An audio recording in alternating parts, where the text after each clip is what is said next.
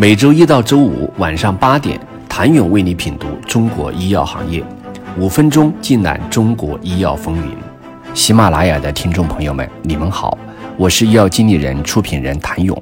八月二十五号，诺华宣布计划百分之百剥离其仿制药和生物类似药部门山德士，为一家新上市的独立运营公司，预计于明年下半年完成拆分进程。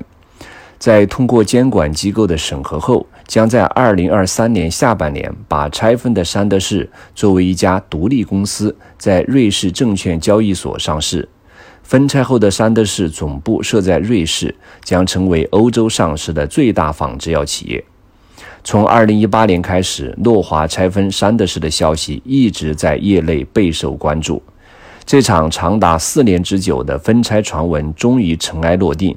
按照此前诺华披露的全新的战略方向，之后其产品重点将放在治疗癌症和其他疾病的创新药物上。制药和肿瘤两大业务部门合并后的创新药物部将更加专注于提升管线、增强竞争力，并驱动协同增效。今年四月，诺华制定了最新的全球战略。并启用了一种全新的组织构架和运营模式，将创新药及数字化定位为转型布局的重点方向。为此，还将裁员八千人。诺华二零二二年半年报中，山德士净销售额四十七亿美元，已经开始回升到正常水平。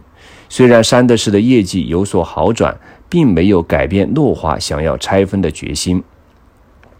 除了诺华之外，其他的制药巨头们也在加快分拆与构架调整的步伐。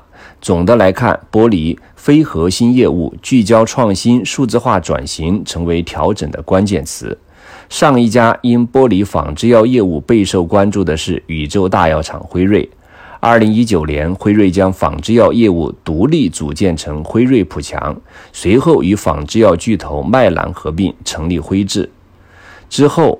辉瑞公布了新的组织构架调整，并于二零二二年九月一号前生效，决定在生物制药、全球产品开发和业务创新三个方面进行组织构架调整，以更好地发挥每个组织的独特专长。二零二二年，辉瑞因数字化布局削减了在美国的数百个销售职位，同时增加约一半的与数字化相关的职位。四月。辉瑞印度公司公布了数字化升级计划以及一项自愿退休计划。辉瑞表示，将雇佣拥有未来技能和成长思维的新员工，培训现有员工的同时裁掉其他员工。在该计划推出两个月后，辉瑞终止了两百多印度分公司销售代表的工作。默沙东也在积极推进数字化建设。今年三月，默沙东中国宣布设立两个新职务：数据保护官和首席转型官，同时将数字化与互动转型和商业运营合并，成立业务卓越新部门；将商务运营和大客户管理部门合并，成立商业卓越新部门。而在二零二零年末，默沙东宣布将公司业务分拆。女性健康、生物类似药及部分成熟药品剥离入新公司欧加龙。剥离后，欧加龙将负责药品上市后生命周期的管理，而企业研发管线则由默沙东负责。二零二二年六月，默沙东宣布公司已经完成对欧加龙的分拆。数字化也一直是阿斯利康中国组织构架调整的最重要关键词之一。二零二二年六月，阿斯利康中国宣布了最新的构架调整，成立新的 CCIC 创新管理团队，原各事业部创新市场岗位将正式转入创新疾病管理团队，由阿斯利康中国副总裁朱丽丽带领。原各事业部创新市场岗位将正式转入创新疾病管理团队，由阿斯利康中国副总裁朱丽丽带领。二零二二年年初，赛诺菲宣布对赛诺菲疫苗中国现有团队构架和资源进行调整，这也是赛诺菲在重新设计 logo、更换高管、裁员计划等多项调整后的又一重大动作。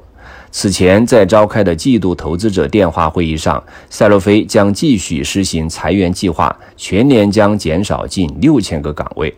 与赛洛菲同样在2022年更换了品牌 logo 的还有 GSK。2022年6月9号，GSK 与官方网站宣布更换新的品牌标识。GSK 表示。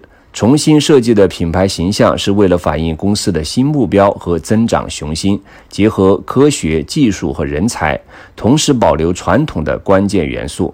同日，GSK 宣布，赫利昂即将开始独立运营，公司将成为一家纯粹专注于生物制药创新的公司。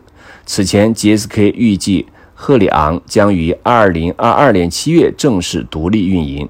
拆分之后，GSK 业务将聚焦于感染疾病、艾滋病、肿瘤、免疫性疾病四大领域。谢谢您的收听。想了解更多最新鲜的行业资讯、市场动态、政策分析，请扫描二维码或添加医药经理人微信公众号“医药经理人”——医药行业的新闻与资源中心。我是谭勇，明天见。